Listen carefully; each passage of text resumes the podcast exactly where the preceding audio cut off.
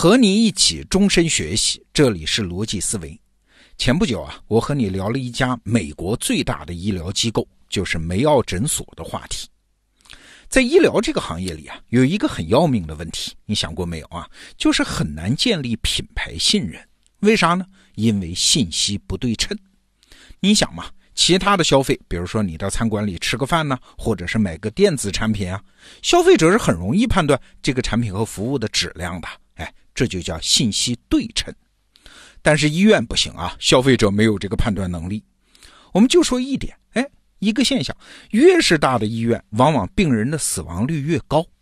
那你说这是因为大医院的医疗质量差吗？当然不是啊，是因为危重病人往往都往大医院送啊。哎，所以你看，医疗服务的效果，它很难用什么治愈率、出院率、病死率这些客观指标来衡量，这就叫信息不对称。那问题来喽，客观指标无法衡量，消费者甚至都无法了解自己接受到什么样的服务。那一个医疗机构它是怎么建立品牌的呢？靠做广告吗？啊，做广告确实能提高一个医院暂时的收入，但是我们的经验都知道啊，广告做得越狠的医院，哎，往往那个品牌啊越糟糕。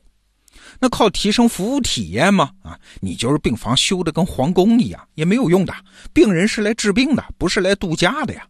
哎，所以回头我们再来看梅奥这个案例就更有意思了。在美国啊，很多人的态度是：如果我真得了一场大病，那就值得去一次梅奥啊。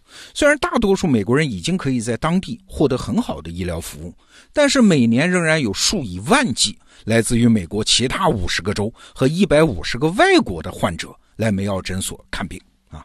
所以，一百五十年品牌屹立不倒，美国第一医疗机构的品牌，它就活生生的戳在那儿啊！哎，梅奥它是怎么做到的？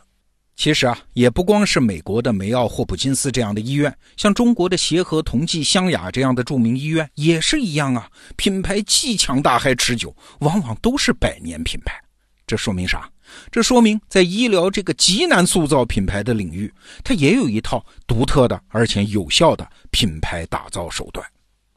这两年啊，因为我们从事知识服务行业嘛，这也是一个严重的信息不对称行业，所以我对梅奥的经验特别重视，搜集了大量关于梅奥诊所的资料来看，发现它厉害的地方很多，什么科研精神、管理制度、服务体验，各个方面都做得很好。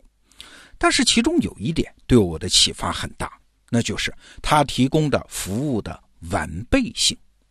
梅奥呢，虽然叫梅奥诊所，但是你别觉得它真是个小诊所啊，它可是货真价实的综合性医院。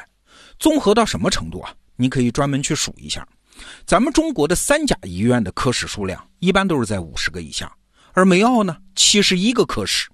从感冒到癌症，到关节置换，再到整容外科，再到器官移植，梅奥的医疗服务非常全啊。尤其是很多第一次看病的病人，其实是不知道自己得了什么病的。哎，那多一个科室，就多了一份病人选择的可能性啊！你再想象一件事儿，就是病人躺在手术台上啊，如果他的综合实力强，他的服务有完备性，那病人遇到风险的那个可能性也是大大降低呀。哎，为了做到这种完备性，梅奥还建立了一个有趣的制度，叫召集医生。召就是召唤的那个召，集是集体的集，召集医生。那什么意思呢？你先回忆一下，我们平常是怎么看病的？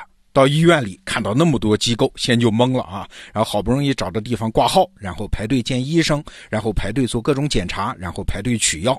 如果一个科室治不好我的病，我还得尝试其他科室。所以看病的体验啊，是你一个人孤独的面对一个非常庞杂的医疗体系，你要做各种各样的选择和判断。但是梅奥不一样，他会给刚来医院的病人啊设置一个召集医生，你可以把它理解为病人的产品经理啊，他会从头到尾负责这名患者的就诊过程，而且呢还会根据患者的病情召集不同专业的医生加入到这个病人的诊疗小组当中。也就是说，这个病人的身体到底怎么治，病人可以不管，把自己放心的交给医院，医院来承担那种完备性的责任。那为啥要这么做呢？其实很简单，就是因为我们前面说的信息不对称啊。病人来医院，他不仅不能判断供给方的服务质量，甚至也不知道自己这个需求方到底要什么。啊。所以医院最好的服务当然就是承担全部责任。梅奥很重要的一个秘密就在于这儿，他勇敢的把自己的责任前置啊，他真的试图提供整套的医疗解决方案。那听到这儿呢，你可能感受到了梅奥对于病人的责任心，但是这不是我们今天的话题啊。这和我们今天一开始提出来的那个问题，就是一个医疗机构它的品牌建设有啥关系呢？哎，关系很大。你想啊，一个机构它为什么要建立品牌？啊，道理很简单，就是降低用户选择它的成本。你的品牌越强，大家就越信任，就可以不假思索的选择。但是啊，这里面也有两种不同的策略。第一个策略是呢，在所有的竞争者当中，我最好啊，所以你选我。这就是今天大量品牌采取的策略啊，做广告，站在用户面前说啊，我好，我比他们都好。那还有一个策略呢，就是让人不用选呢。到我这儿来，全交给我啊！这种策略可以称之为叫精品完备性策略，就是我这儿选择虽然没有那么多，但是都还不错，而且很全，所以你不用选，你相信我就好了。哎，你会发现我们生活的这个时代，这两种品牌策略啊，其实正在此消彼长。哎，后面这个叫精品完备性策略，将会渐渐的变成主流策略。为啥？道理很简单，因为现在的市场信息不对称，像医疗机构、教育机构这样的信息不对称是越来越严重啊。消费者选择的信息负担是越来越沉重啊。与其提高你选择我的概率，哎，不如直接告诉用户，你不用选，你相信我就好了。比如说啊，今天的一些购物中心，它采取的就是这些策略。其实消费者呢，未必确切的知道啊，里面都有啥好在哪儿。但是只要他建立一个印象就行，就是去那儿啊，什么都有，从购物到餐饮，从电影到娱乐到滑冰场，什么都齐，而且还有基本的品质保障。哎，那这个购物中心就会成为消费者的休假日的目的地啊，这是他的精品完备性策略。再比如说华山老师的品牌案例里面，他给西贝莜面村设计的那句广告语就很经典啊，叫“闭着眼睛点，道道都好吃”。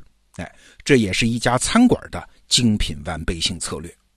还有美国那个著名的超市 Costco 啊，好事多，你在他的商场里面只能找到大概三千个品种的商品，哎，样数并不多，但是每一样都经过了严格的挑选和非常有节制的价格控制，哎，这叫求全不求多，这是一家超市的精品完备性策略。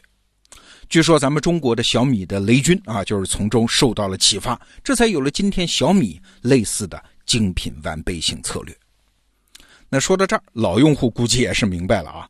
我们得到 APP 的品牌战略其实也是类似的，每一个产品的质量都有基本保证，而且呢，我们也都有知识产权。虽然数量不多，但是我们尽可能覆盖一个终身学习者求知的所有知识门类啊，这也是我们作为一个知识服务商的精品完备性策略。那如果今天我们讲的梅奥诊所，他希望成为每一个患者不用做选择的医疗目的地，那咱们得到 APP 也是想成为终身学习者的学习目的地啊，背后的逻辑都是在对抗医疗和教育领域的信息不对称。当然了，要想实践这种精品完备性策略，光是服务全还不行，还得在内部打通用户体验。我举个例子啊，梅奥呢就建立了世界上第一个综合病历系统啊，也就是一个病人的情况，整个医院的医生共享。这听起来很普通吧？好像今天所有的医院都这样。但是你知道梅奥是在哪一年做的这件事吗？嘿嘿，答案是一九零七年。哎，一九零七年，你想那个时候没有计算机，那梅奥是怎么做到的呢？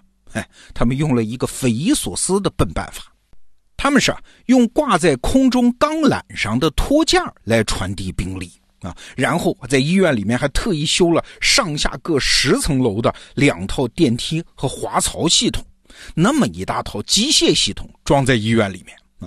你要是那个时候来到梅奥医院看病，那真是一副奇观啊！会看到整个医院大堂里面的病历在滑槽、在钢缆上飞来飞去，让医生们共享。那这件事情也给了我们很大的启发啊！所谓精品完备性，它不只是在产品品种上啊要好要完备，还有他们内部连接上的完备性啊！哎，这里面努力的空间就非常的广阔了。顺便说一句啊，二零一九年四月二十三号世界读书日这一天，我们在北京召开了一场春季知识发布会，发布了得到 APP 里面一个类似的做法，哎，也就是把我们的精品完备性的服务连接起来，和梅奥类似的一个做法。那当然，这个做法本身是落实在一个产品上的，那就是得到的电子书产品。那明天的节目呢，我就和你聊聊这场发布会最核心的部分——电子书这个成熟了很多年的产品，还能开一个什么样的脑洞呢？好，逻辑思维，咱们明天见。